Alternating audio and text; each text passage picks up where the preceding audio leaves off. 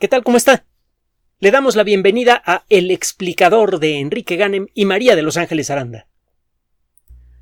El tema del día de hoy lo hemos escogido por la presión de las circunstancias que usted eh, seguramente ya conoce. Si usted explora la historia de todos los actores directos o indirectos, encontrará en algún momento eh, elementos que desde el punto de vista de superioridad moral son ambiguos.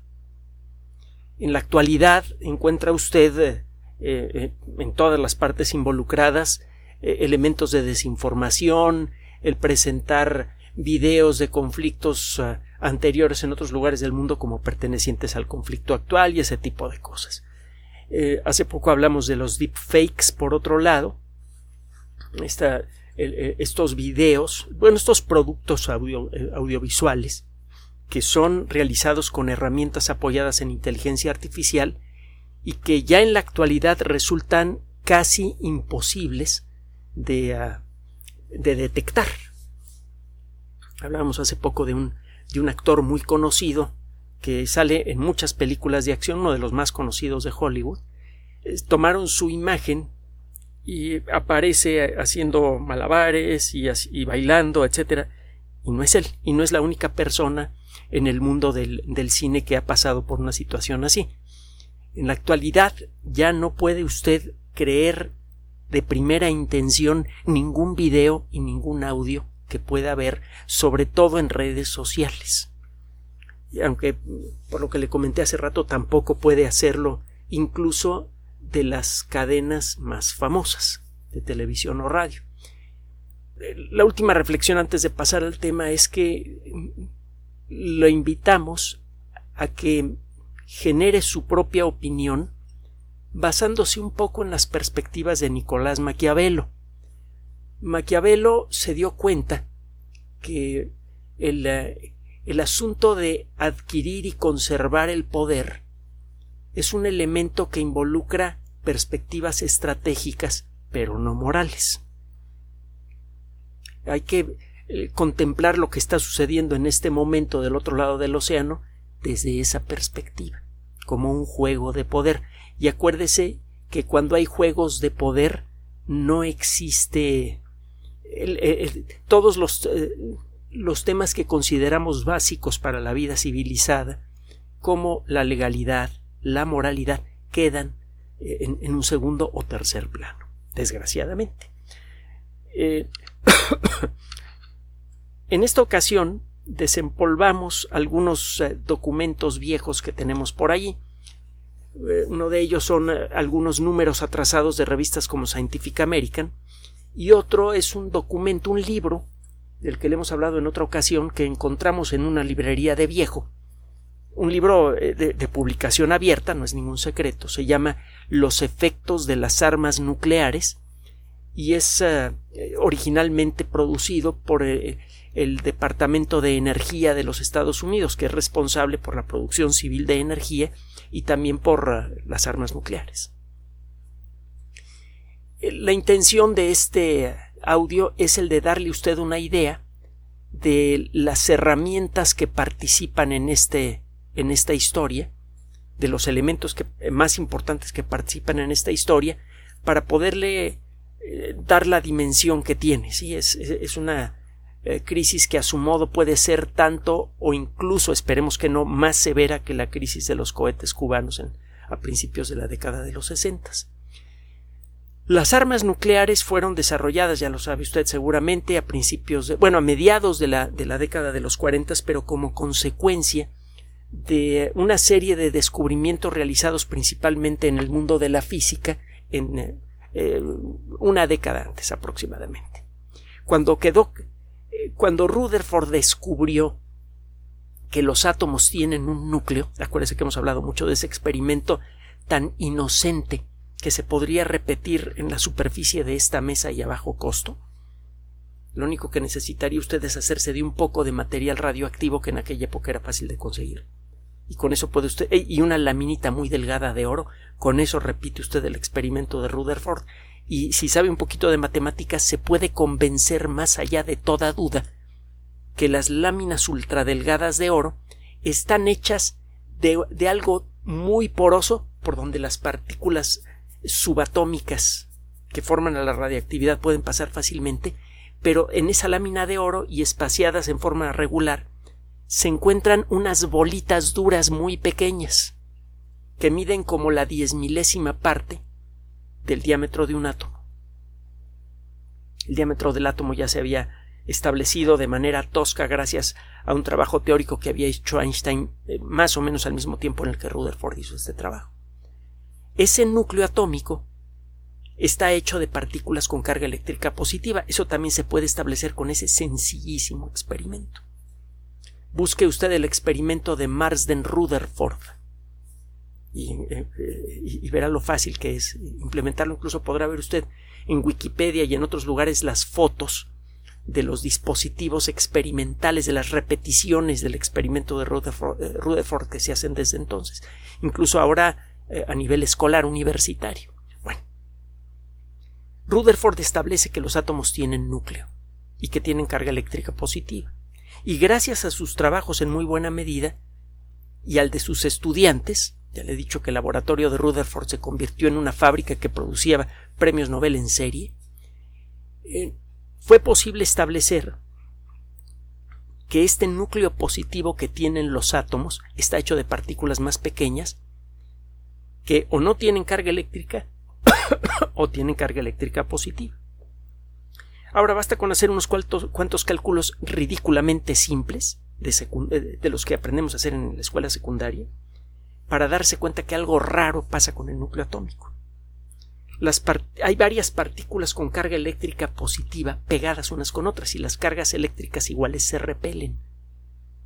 Si usted eh, calcula la eh, energía de repulsión que debe existir entre las partículas del núcleo atómico, encuentra un número muy grande para cada átomo. Y si considera la vastísima cantidad de átomos que hay incluso en una lámina muy delgada de oro, se va de espaldas la cantidad de energía de repulsión que hay en los núcleos de esos átomos es vastísimo. Obviamente debe existir alguna forma, alguna forma de atracción natural entre, los, eh, entre estas partículas con carga eléctrica positiva, entre los protones, para que se queden pegados a pesar de esa repulsión. Eh, esa fuerza resultó ser la fuerza nuclear fuerte el cálculo de la cantidad de fuerza nuclear fuerte que debe haber en el núcleo de un átomo de oro es desde luego espectacular y es todavía más grande en el caso de átomos que tengan más partículas positivas en el núcleo. Un átomo de uranio tiene 92 partículas con carga eléctrica positiva. La repulsión que hay en ese núcleo es vastísima. La fuerza nuclear fuerte que contiene esa repulsión entre los protones y mantiene al núcleo eh, eh, en un solo pedazo es todavía más grande. Si de alguna manera se pudiera romper ese núcleo atómico, una parte de la fuerza nuclear fuerte que antes mantenía unidos a los átomos se liberaría en forma de calor, de luz, en forma de, de energía directa. Y a la hora de hacer el cálculo de cuánta energía liberaría un bloque de uranio de un kilo en donde todos los átomos revientan prácticamente de golpe, el resultado fue espectacular. Hay un libro extraordinario que viene de, hecho, hay dos libros que queremos recomendarle, son muy buenos, de fácil lectura, eh, los dos eh, premiados a su manera, que bien vale la pena releer ahora. Uno es eh, en inglés The Making of the Atomic Bomb, en español será algo así como la construcción o, la invención de la bomba atómica. Lo que importa es el nombre del autor, así lo va a localizar. Es Richard, Richard Rhodes. R-H-O-D-E-S. Librazo. Vale la pena, es gordote, se le va en una tarde. Es buenísimo libro. Otro libro que bien vale la pena leer también es el que se llama Enola Gay. Enola Gay era la mamá del piloto del bombardero que dejó caer la bomba atómica en, Hiroshima. Por cierto, ninguno de los tripulantes del bombardero atómico se arrepintió de lo que hizo. Estaban haciendo su trabajo. No, existen ni buenos ni malos en estas cosas. Bueno, el caso es que este libro, Enola Gay, narra la historia del desarrollo del escuadrón que bombardeó Hiroshima y en el camino describen muchos aspectos de lo que fue el desarrollo de las armas nucleares y de todo el, el, jaleo ético, eh, social y estratégico que eso generó. El otro libro, Richard, el de Richard Rhodes, incluso incide más en, cuestiones científicas, narra historias personales reales, es, es muy, muy buen, buen, libro. Bueno, en, cuando algunos físicos, de manera muy importante, Leo Szilard, se escribe S-Z-I-L-A-R-D, un nombre crucial en, el, en, esta historia. Cuando Leo Szilard, junto con otros físicos, vieron estos números de los núcleos atómicos de, de distintos materiales y se le prendió el foco fue él el que tuvo la primera idea de cómo hacer un arma nuclear. Inmediatamente trató de comunicársela a los ingleses, que ya empezaban a tener eh, problemas muy serios con, el nazismo. Quiso decirles, oigan, pues, se puede hacer una bomba atómica así, y los alemanes tienen gente tanto o más capaz que nosotros, así que aguas. No le hicieron caso, se fue a los Estados Unidos, en Estados Unidos tampoco le hicieron caso, entonces se acercó a Einstein y le dijo, oye, a ti te van a escuchar, tú eres muy famoso. A ti sí te escucha Roosevelt.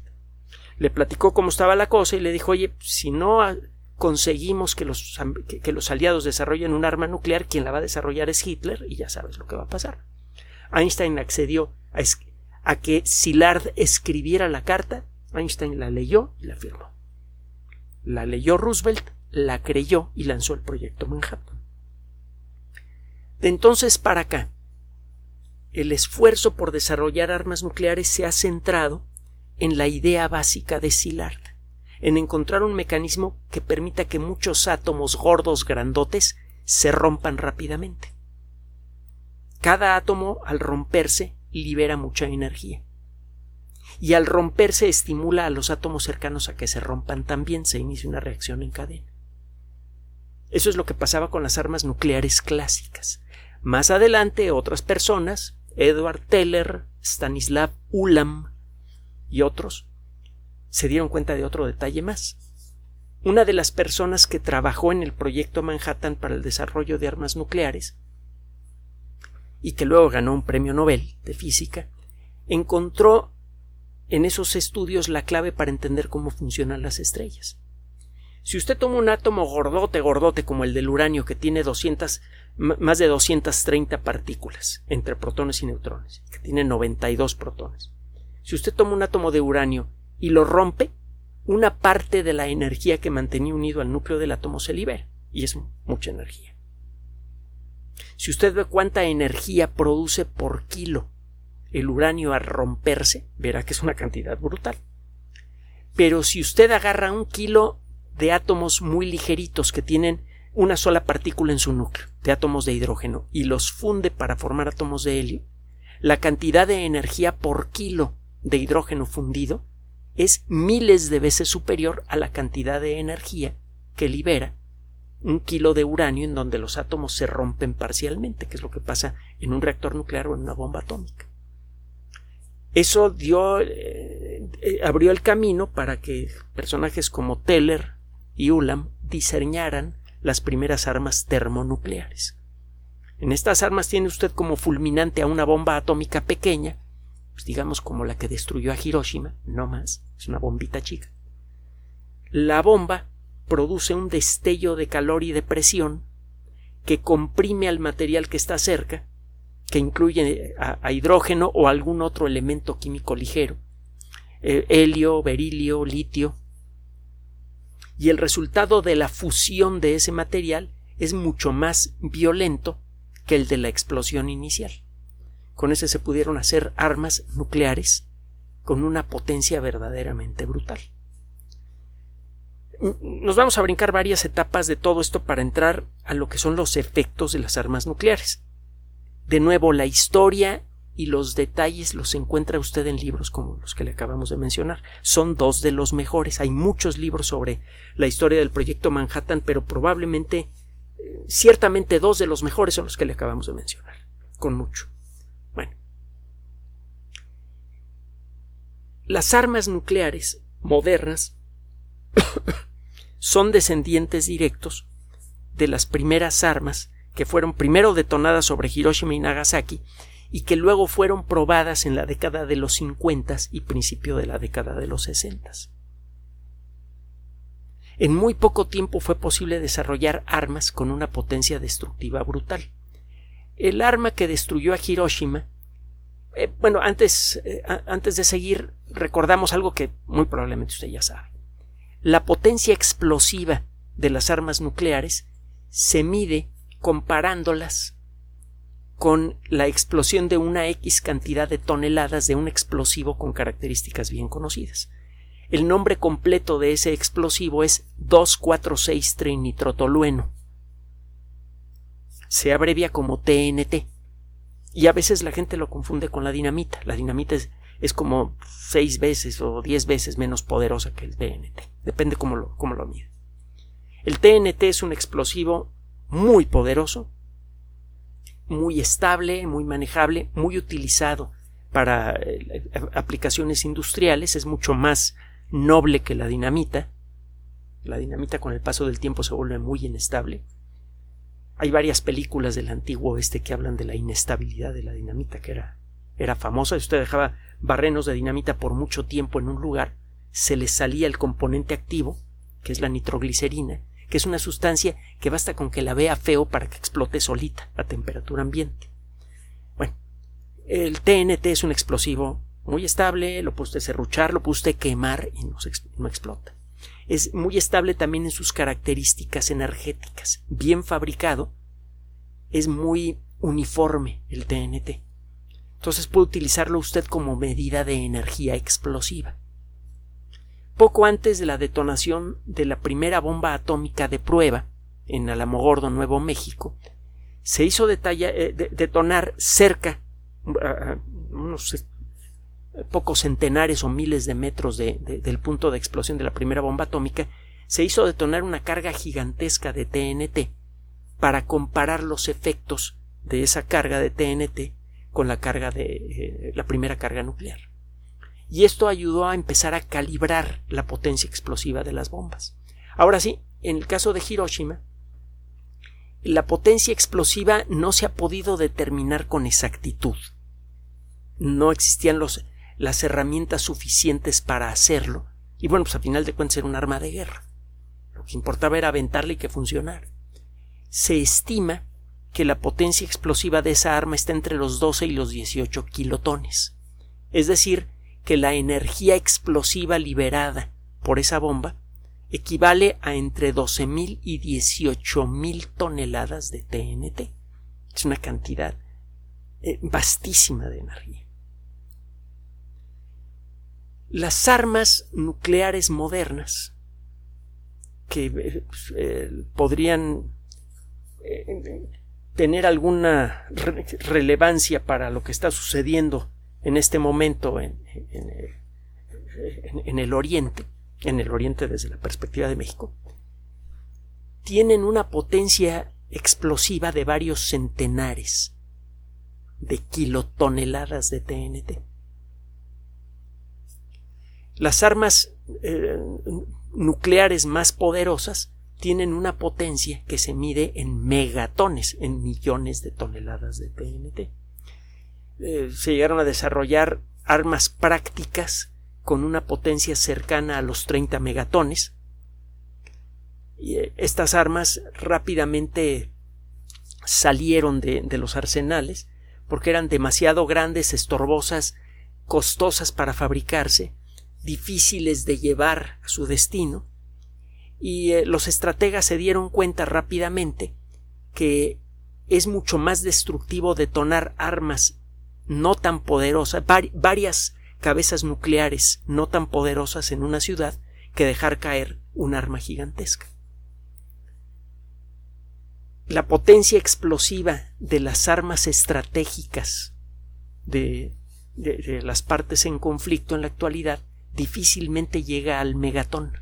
La mayoría de las armas eh, termonucleares que están participando en este momento en este conflicto, afortunadamente todavía sin dispararse, tienen una potencia que va de los entre los 400 y 500 kilotones aproximadamente. Para referencia, busque usted en la Wikipedia el término W88. W88 es el nombre de una cabeza termonuclear, de, un diseño de arma nuclear desarrollado por los Estados Unidos. Eh, eh, Rusia tiene armas equivalentes. Esta, esta cabeza nuclear la puede usted meter en un paquetito muy pequeño. Su diseño es de 1989. El, peso máximo, porque usted puede desarrollar eh, armas W88 de distintas potencias, el peso máximo es de 360 kilos. Su diámetro es de 46 centímetros en la base, es un cono, y la parte superior tiene un metro y medio de altura. Es decir, que es un objeto que pesa lo que pesan entre eh, según el, modelo que usted escoja, entre dos y cuatro veces el peso de, un adulto y tienen una altura menor que el de un adulto. Estas cabezas termonucleares tienen una potencia explosiva máxima de 475 kilotones, cerca de medio megatón. Eh, eh, Rusia tiene cabezas nucleares con una potencia muy similar de todos de todas las presentaciones actuales que hay en las armas nucleares, de todos los mecanismos que hay para hacer llevar un, eh, arma nuclear hasta su destino, con mucho la forma más efectiva eh, son los misiles balísticos intercontinentales con muchas cabezas nucleares que se encuentran en submarinos. Un solo submarino eh, estadounidense de la clase Ohio puede llevar 24 misiles y hasta 12 cabezas nuclear por misil, aunque como consecuencia de los eh, tratados de limitación de armas estratégicas, que afortunadamente se firmaron hace ya, ya algunos añitos, el número total de cabezas que se ponen en cada misil es de 6, pero podría ponerle hasta 12. Haga usted sus cuentas, cuánto eh, si estos submarinos estuvieran cargados a plena capacidad, si cada misil estuviera cargado, cargado a plena capacidad, pues cada misil podría llevar 12 cabezas y son 24 misiles. Los submarinos estratégicos soviéticos tienen 20 misiles y también tienen eh, una cantidad parecida de, de cabezas nucleares por misil. ¿Qué efecto tendría la detonación de una cabeza termonuclear de medio megatón? Ese es el, el, el tema central de esta cápsula. Regresamos a un artículo publicado por la revista Scientific American en julio de 1979. Mi original en papel debe estar por allá en algún lado, afortunadamente ya. Eh, eh, cuando era posible suscribirse a Scientific American era posible descargar todos los números anteriores de la revista y aquí lo tenemos. Eh, se llama Los efectos inmediatos y retardados de una guerra nuclear. Ese artículo más el, eh, el, libro que le mencioné, Los efectos de las armas nucleares, que por cierto se puede descargar libremente en inglés en formato PDF, The Effects of Nuclear Weapons. Eh, tiene usted que buscar el archivo PDF y además que, que venga del Departamento de Energía de los Estados Unidos. Es información pública, no, no, no estamos revelando ningún documento secreto, ni mucho menos. Bueno, en este artículo de Scientific American se hace un análisis detallado de cuáles, de cuáles son todos los efectos de un arma nuclear y se hace un comparativo de lo que ocurriría con la detonación de un arma de un megatón. La detonación de un arma de medio megatón, 475 kilotones o 500 kilotones, que es más o menos lo que tienen de, de potencia las cabezas nucleares americanas y rusas en submarinos, serían un poco menores, pero nada más un poco. Escuche usted, para que tenga una idea de las fuerzas que están involucradas en este conflicto, de las fuerzas hasta ahora afortunadamente contenidas. Bueno, para comenzar, la explosión de un arma nuclear tiene dos efectos inmediatos. El primero es la aparición de una zona brillante, esférica, que técnicamente se le llama la bola de fuego, esta eh, bola de fuego se expande rápidamente de manera casi instantánea al momento de la explosión. En el interior de la bola de fuego la temperatura promedio pues, podría ser como de unos 300 o 400 mil grados centígrados. Obviamente cualquier cosa que queda inmediatamente englobada por la detonación de esta bola de fuego queda instantáneamente destruida, evaporada. Entonces, el, primer efecto es esta, la aparición de esta zona de aire ultracaliente, brillante, que produce una luz intolerable. Esa es la bola de fuego. Y las, el segundo efecto es una onda de choque que viaja por el aire. Esa onda de choque está hecho de, de aire que fue empujado violentamente por la expansión de la bola de fuego. Se forma una pared de aire muy denso que se mueve inicialmente a velocidad supersónica y luego disminuye su velocidad hasta moverse únicamente a la velocidad del sonido. Esta onda de choque es la que, la que eh, produce eh, la devastación más obvia de una, de una explosión nuclear. Va destruyendo edificaciones, eh, revienta vidrios, arroja automóviles, convierte casi cualquier objeto sólido en un proyectil letal. la onda de choque además puede pasar por el cuerpo de una persona y aunque la persona se vea se vea bien, en realidad su interior queda, queda destruido. por otro lado, esa bola de fuego que se forma al momento de la explosión produce una luz muy intensa que puede dejar instantáneamente ciega a una persona a una distancia de más de, de 15 a 20 kilómetros en un día despejado eso ya de por sí pues, es mucho, muy grave. Pero lo más grave es el calor que emana de esta bola de fuego. Esa bola de fuego produce un, un aumento instantáneo de la temperatura en una zona muy amplia que produce incendios instantáneos también. Produce también quemaduras prácticamente instantáneas de segundo y tercer grado en cualquier persona que esté expuesta. Y esas quemaduras normalmente son letales. Aproximadamente, y estoy tomando los datos del artículo de Scientific American, la mitad de la energía de la explosión se convierte en movimiento mecánico, es decir, en la fuerza de la onda de choque. Aproximadamente la tercera parte de la energía de la bomba es emitida en forma de calor, de calor que produce incendios a gran distancia y quemaduras letales. El resto de la energía se va en forma de radiactividad. Es eh, importante decirlo, si la explosión ocurre a gran altura, si la explosión no ocurre a nivel del suelo, la radiactividad dura poco tiempo. La radiactividad puede volverse medianamente tolerable en cuestión de días o semanas si la explosión ocurre a gran altura. Si la explosión ocurre cuando la bomba toca el suelo, allí la cosa es diferente. El material radioactivo de la bomba se mezcla con el polvo del suelo, la energía de la explosión vuelve radioactivos a los materiales del suelo y entonces una cantidad muy importante de polvo radioactivo cae en la zona y puede permanecer radioactivo por mucho tiempo. Eh, mucha gente piensa que todas las armas nucleares producen radiactividad a muy largo plazo. Eh, eh, y eso no es cierto con la detonación de una sola arma. Si hay una guerra nuclear allí la cosa es diferente porque se suma la radiactividad relativamente ligera de muchas armas diferentes.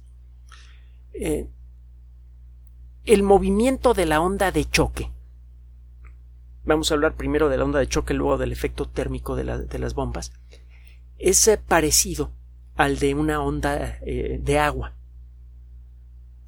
primero ocurre un pequeño vacío y luego viene la onda de choque detrás. Este doble efecto, un edificio que recibe de lleno la onda de choque de un, arma nuclear, primero experimenta un momento muy breve de vacío enfrente, que puede reventar los vidrios, y una fracción de segundo después la onda de choque pega contra el edificio. Esto eh, tiene un efecto especialmente grave en las cosas más blandas, por ejemplo, en los acabados, en los vidrios. Y el, doble jalón puede debilitar severamente la estructura. Usted puede medir mm, de una manera muy precisa el efecto de esta onda de choque. Eh, si, si, usted pone los medidores apropiados verá que el paso de una onda de choque genera un aumento instantáneo en la presión atmosférica. ¿Por qué? Porque de pronto llega una burbuja grande de aire que fue empujada por la violencia de la explosión y al momento de pasar por un lugar está usted experimentando una zona donde el aire es más denso, que es el frente de la onda de choque. Entonces, una forma de medir la potencia de una onda de choque o la potencia de un arma nuclear es ver cuál es el aumento en la presión atmosférica a distintos puntos de distancia, a distintos puntos del punto de detonación de la bomba. Los datos que dan en, ah, eh, en este artículo eh, están desde luego en unidades imperiales. Los vidrios se rompen cuando el aumento instantáneo en la presión atmosférica es de media eh, libra por pulgada cuadrada o más. Punto 5 PSI, pounds per square inch. Es un aumento de presión muy bajo se puede conseguir a muchos kilómetros de distancia del punto de la explosión. Cualquier estructura civil que no esté especialmente reforzada, pues una bóveda bancaria o, eh, o algo así, normalmente queda destruida o completamente inhabitable si el aumento en la presión, el aumento instantáneo en la presión atmosférica es de 5 libras por pulgada cuadrada. Obviamente, cuando está hay un arma nuclear, la onda de choque es mucho más intensa cerca del punto de detonación que más lejos. Entonces, si quiere usted medir cuál es el área que va a quedar destruida por la explosión de una bomba atómica, suponiendo que esta bomba explota sobre una ciudad, tiene que ver a qué distancia del punto de detonación la onda de choque produce un aumento instantáneo de la presión atmosférica en 5 libras por pulgada cuadrada. Ahorita le voy a dar más datos. el destello de calor de una bomba eh, dura unos cuantos segundos y depende de la potencia de la bomba. Si tiene usted una bomba de un megatón, el destello probablemente va a durar unos 10, eh, 15 segundos, quizá un poquito más. Durante 10 o 15 segundos el estar expuesto a la radiación de la explosión, sin protección, a una distancia menor de 20 kilómetros, casi seguro produce quemaduras mortales. Ese no es el único problema. Usted dice, ah, pues me escondo detrás de una pared o me meto en un carro y ahí con eso evito el, el, destello de calor. El problema es que junto con esa, eh, eh, con esa luz infrarroja que transmite calor, viene también los rayos gamma. Los rayos gamma son la forma más penetrante e insidiosa de radiactividad. Le llamamos radioactividad genéricamente a todo aquello que sale de un átomo cuando revienta. Cuando revienta un átomo de uranio, salen volando pedacitos de átomo, por ejemplo, neutrones sueltos, los neutrones, como no tienen carga eléctrica, pueden pasar fácilmente a través de una plancha de hierro más o menos gorda. Esos neutrones en su viaje pasan cerca de los núcleos de hierro, pero como no tienen carga eléctrica, la carga eléctrica positiva del núcleo del átomo de hierro no los desvía.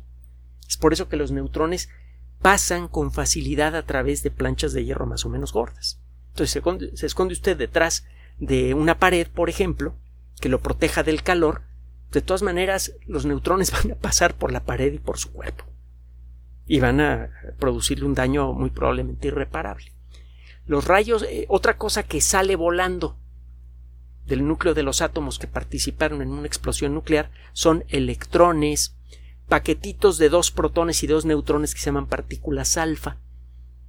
Los electrones también son penetrantes, pero no tanto como los neutrones. Es más fácil protegerse de ellos. Las partículas alfa no pueden pasar ni siquiera por la piel. los rayos gamma, que es una forma de luz de muy alta energía que se desprende cuando eh, ocurre una explosión especialmente poderosa, esos pasan a través de todo, son más penetrantes que los neutrones y llevan una cantidad de energía fabulosa.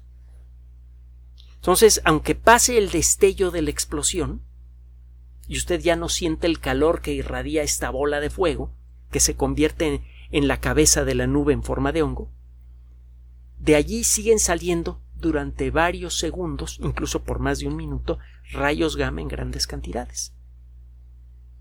Y esos rayos gamma pueden ser letales también a un par de docenas de kilómetros del punto de la explosión de un arma de un megatón. El primer efecto entonces es calor inmediato, instantáneo y la onda de choque. Casi inmediatamente después, la, la radiactividad directa del punto de la explosión, que viene principalmente en forma de neutrones y de rayos gamma. Entonces, si está usted cerca del punto de detonación, aunque esté usted protegido por una masa de concreto o de hierro, es muy probable que reciba usted la, radiación de la bomba.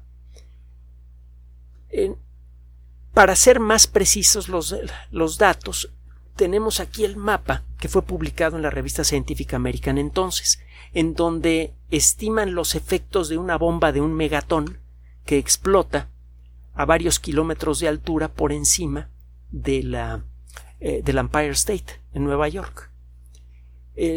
para conseguir el mayor efecto destructivo a gran escala, las armas nucleares se hacen estallar a varios centenares o miles de metros de altura, según la potencia. La bomba que cayó sobre Hiroshima explotó como a 550 metros por encima de una clínica, la clínica del doctor Shima. Esta arma de la que estamos hablando sería necesario detonarla a una altura pues de entre 3 y 6 kilómetros para que produzca la mayor cantidad de destrucción posible. Si usted la hace explotar a nivel del suelo, el área de destrucción máxima es más pequeña, pero queda contaminada con mucha radiactividad. ¿Qué es lo que qué es lo que queda destruido en el caso de la detonación de un arma de un megatón? Bueno, eh, lo primero que se hace es calcular cuál es el radio del círculo que representa la zona en donde la onda de choque lleva una presión de 5 libras por pulgada cuadrada o más.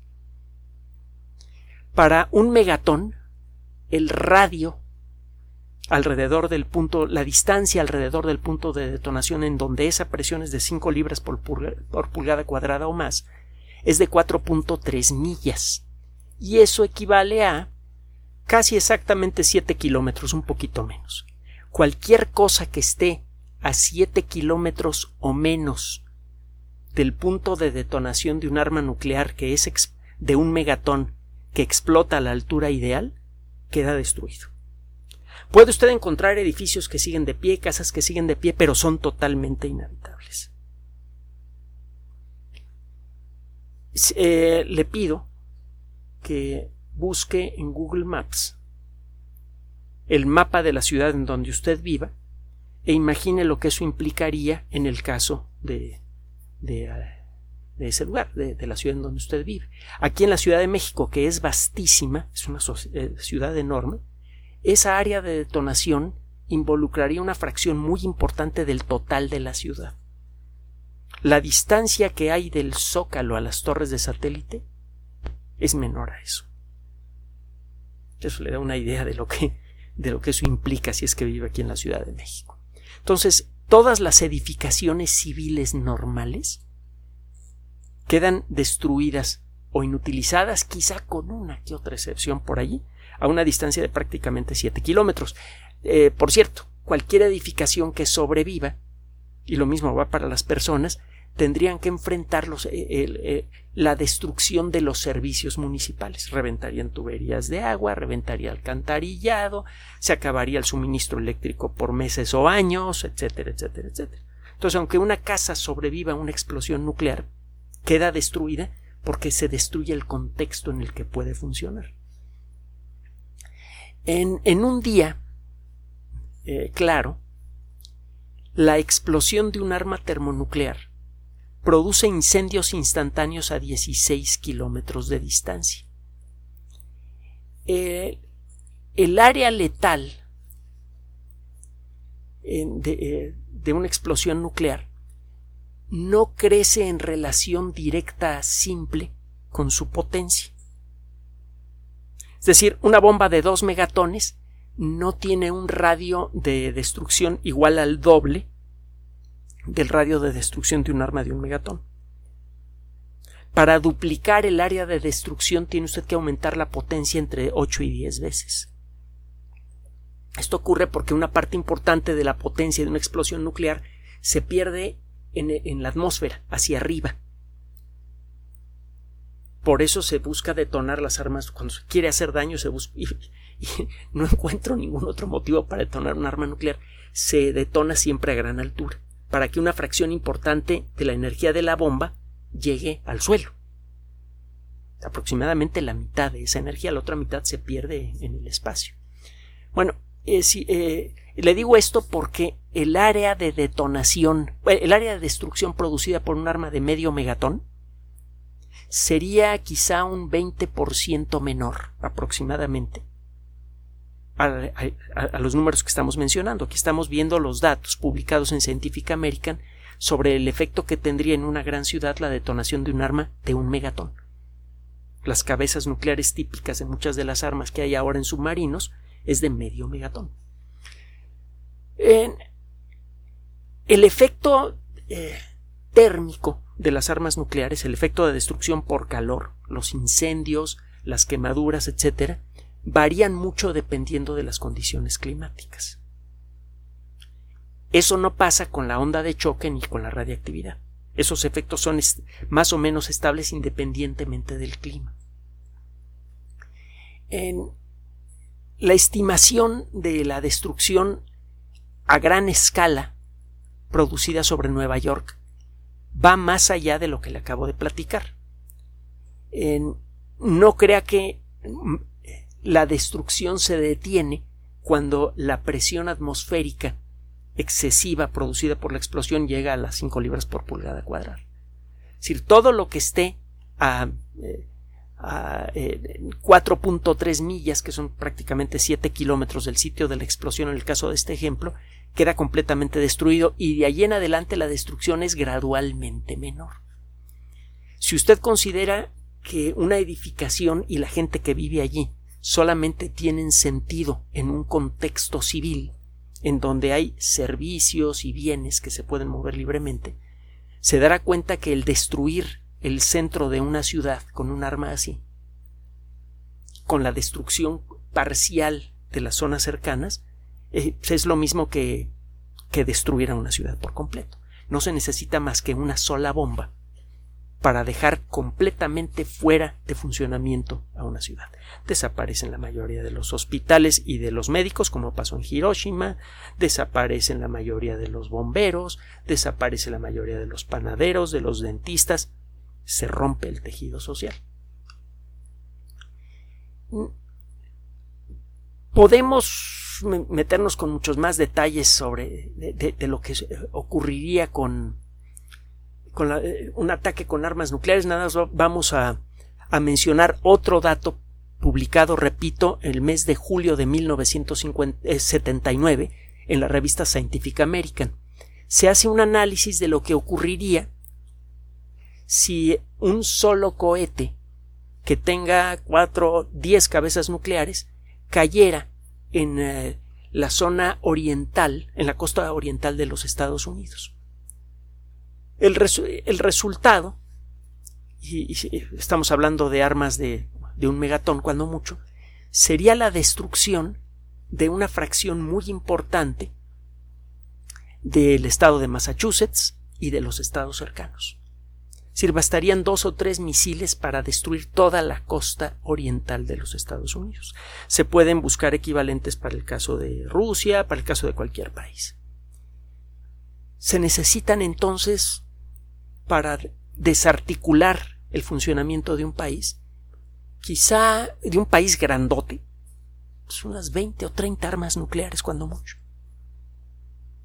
Con eso destruiría usted la mayoría de las grandes ciudades y con eso destruiría usted la mayoría de la coordinación de productos y servicios necesarias para que el resto del país funcione.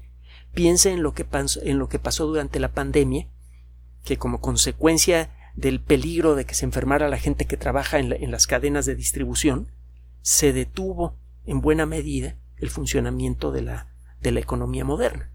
Y las consecuencias las estamos viendo ahora y todavía nos quedan meses o años de, vivirlas. Y aquí realmente no hubo destrucción, además una detención voluntaria temporal, una reducción voluntaria y temporal de los procesos de distribución. Eso quedaría completamente interrumpido en muchos casos como consecuencia de un ataque con armas nucleares. Los camiones destruidos no podrían ser reemplazados por otros porque no habría fábricas, porque no tendrían insumos para trabajar y probablemente gente que, que trabaje también. Como reflexión final, vamos a agregar algunos numeritos más de dominio público con respecto al número de submarinos nucleares, por ejemplo, que eh, operan en, ambos lados del conflicto. Eh, en el caso de los Estados Unidos, los submarinos capaces de llevar cohetes con armas nucleares pertenecen a la clase Ohio, el primer submarino eh, capaz de transportar este tipo de eh, cohetes. Eh, fue activado en 1981, el Ohio, con 24 proyectiles que luego fueron mejorados. Ahora utilizan una versión avanzada del, del Trident que puede llevar, le digo, hasta 12 cabezas nucleares por misil cuando lleva su carga máxima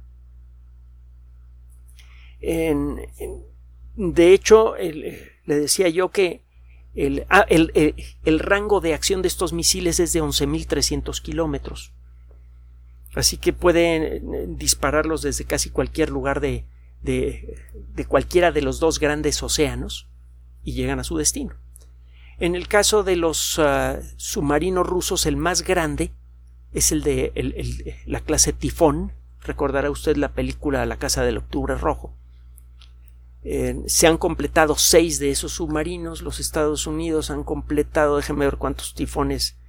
Eh, tienen activos 18 submarinos de la clase tifón. Eh, de, la clase Ohio, perdón.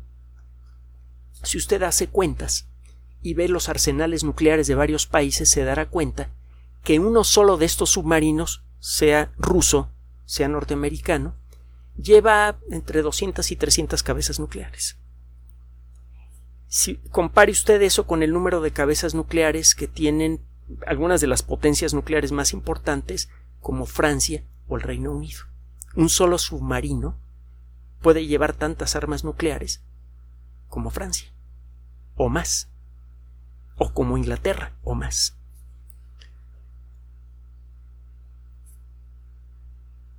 Sería imposible disparar una guerra nuclear sin que todo el mundo sea víctima de ella. Los efectos a largo plazo de las armas nucleares en el clima terrestre son enormes, los podemos platicar en otra ocasión. El caso es que en una guerra nuclear no existe forma de eh, escabullirse a las consecuencias. La, nube radioactiva le daría la vuelta al mundo, cambiaría el clima de manera importante, dejaría de llegar tanta luz del sol, se reduciría mucho la producción de alimentos de origen vegetal, eh, tendríamos también el problema de la ruptura de, las cadenas de producción y distribución en todo el mundo, se detendría el, comercio internacional casi por completo, sería un verdadero desastre.